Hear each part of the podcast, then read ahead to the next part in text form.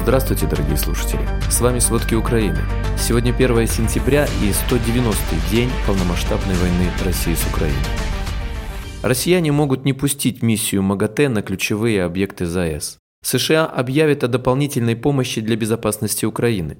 За родину мать не страшно умирать. В российских школах вводят новое занятие. Все меньше россиян сможет попасть в развитые страны. «Спасайся и беги» о специальной программе для российских военных, которые откажутся воевать в Украине. Далее обо всем подробней.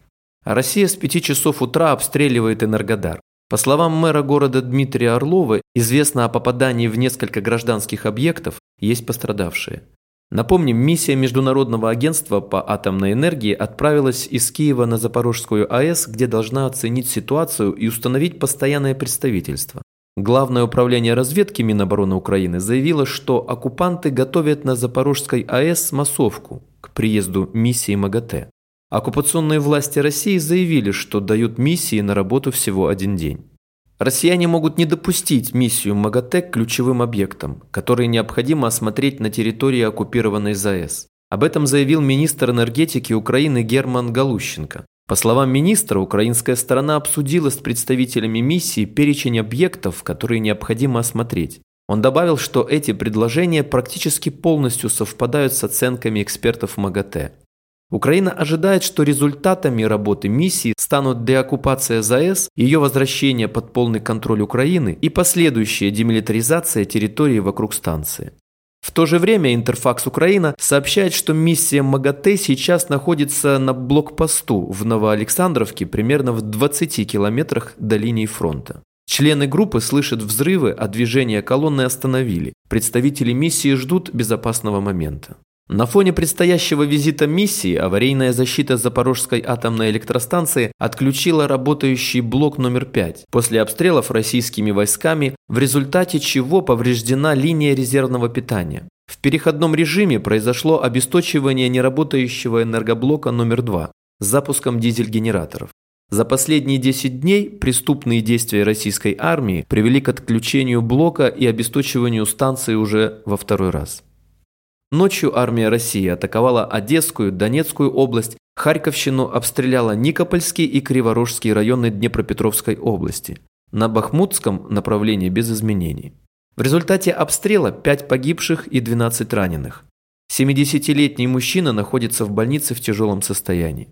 В Запорожской области россияне обстреляли сельскохозяйственный производственный кооператив. Погибло около тысячи голов крупного рогатого скота. Было около 10-12 прилетов по объектам фермы. Два работника фермы получили ранения. У мужчины ранения от осколков стекла и других предметов, а женщина получила контузию и скорая оказала ей помощь. Институт изучения войны в своем анализе сообщил о формировании так называемого добровольческого инженерно-саперного батальона «Даурский» в Забайкальском крае России, Аналитики института наблюдают такие формирования на севере России. По последней информации института, российские власти также используют начало нового учебного года для усиления по ликвидации украинской идентичности. СМИ подтвердили гибель в Украине 900 российских элитных военных специалистов, спецназовцев, морских пехотинцев и десантников. Почти каждый четвертый из них офицер. ВВС также сообщает о гибели 67 военных летчиках, включая штурманов и бортмехаников. Как отмечает издание, экипажи боевых самолетов и вертолетов – элита любой армии мира, а подготовка одного летчика-снайпера может занимать 15-17 лет. Как утверждает ВВС, ссылаясь на западных и российских военных экспертов, общевойсковые подразделения армии России оказались не готовы к штурмам. Таким образом, российским отрядам спецназам, морпехам и десантникам пришлось решать задачи, которые обычно ставят перед пехотой. По мнению экспертов, на которые ссылается ВВС, восполнить потерю всех этих специалистов для России будет проблематично. Во всех российских школах с 5 октября вводят новое занятие – разговоры о важном. Теперь каждый понедельник первым уроком после поднятия флага и исполнения гимна по идее Минпросвещения российским школьникам будут прививать любовь к родине. Вот примерные ответы детей с использованием пословиц, которые ожидают услышать авторы методичек. «За родину мать не страшно умирать. Родину любить, родине служить. Счастье родины дороже жизни. На эту инициативу быстро нашлись деньги. Уже в конце мая правительство выделило около миллиарда рублей на закупку госсимволов для школ. Евросоюз не будет признавать российские паспорта, выданные гражданам Украины на оккупированных украинских территориях. Об этом заявил верховный представитель Евросоюза по иностранным делам и политике безопасности Жозеп Барель на пресс-конференции после неформальной встречи Совета ЕС на уровне министров иностранных дел стран-членов Евросоюза в Праге. Страны Евросоюза согласились приостановить соглашение с Россией об упрощенной выдаче виз. На полный запрет на туристические визы для россиян в Европе пока не пошли. Решение европейских министров политическое, а юридическое, уже окончательное, чиновники в Брюсселе должны будут принять в ближайшее время.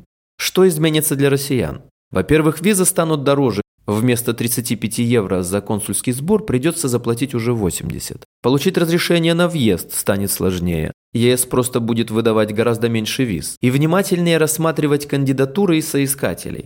Глава МИД Германии Аннелина Бербак, которая, к слову, выступала против полного запрета, сказала, что в случае каких-либо сомнений рассмотрение может растянуться на месяцы. Как говорят министры, это ненормально, когда в то время, как украинцы умирают на войне, россияне ездят отдыхать на средиземноморские курорты или на шопинг в Европу.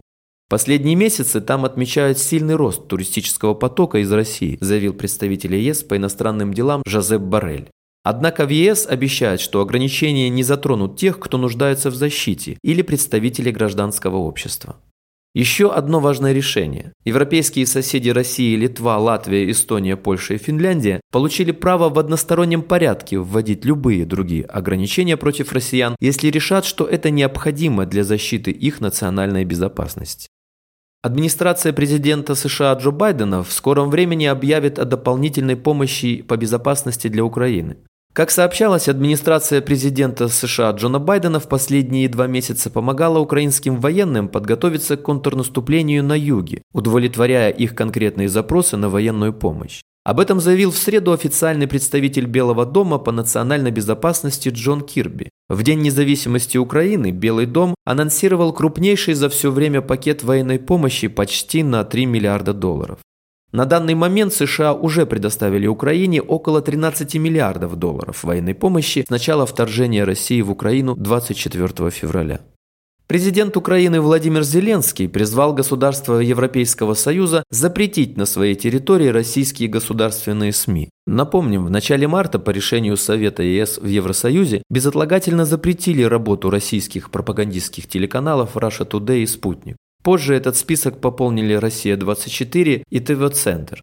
Несмотря на санкции, российский пропагандистский иноязычный канал RT создал более десятка копий своих сайтов на других языках, чтобы избежать ограничений. Кроме того, Россия нашла новые пути распространения своей дезинформации после того, как из-за ее вторжения в Украину Евросоюз заблокировал RT и «Спутник» – два главных пропагандистских кремлевских канала. Глава МИД Украины Дмитрий Кулеба предложил создать специальную программу для российских военных, которые откажутся воевать в Украине. Месседж «Спасайся и беги». Сложите оружие, сдайтесь украинским войскам и получите возможность начать новую жизнь. Я уверен, что это предложение заслуживает того, потому что даже если один российский военный сложит оружие и решит уйти, это означает спасенные украинские жизни и приближение мира заявил глава украинского внешнеполитического ведомства в интервью агентству Reuters. Спасибо, это были все основные новости о войне России с Украиной к середине 1 сентября. Помните, правда существует, а мы стараемся сделать ее доступной. Если вам нравится то, что мы делаем, пожалуйста, поделитесь этим подкастом с друзьями в России. Это очень важно для нас и для распространения правдивой информации. До встречи.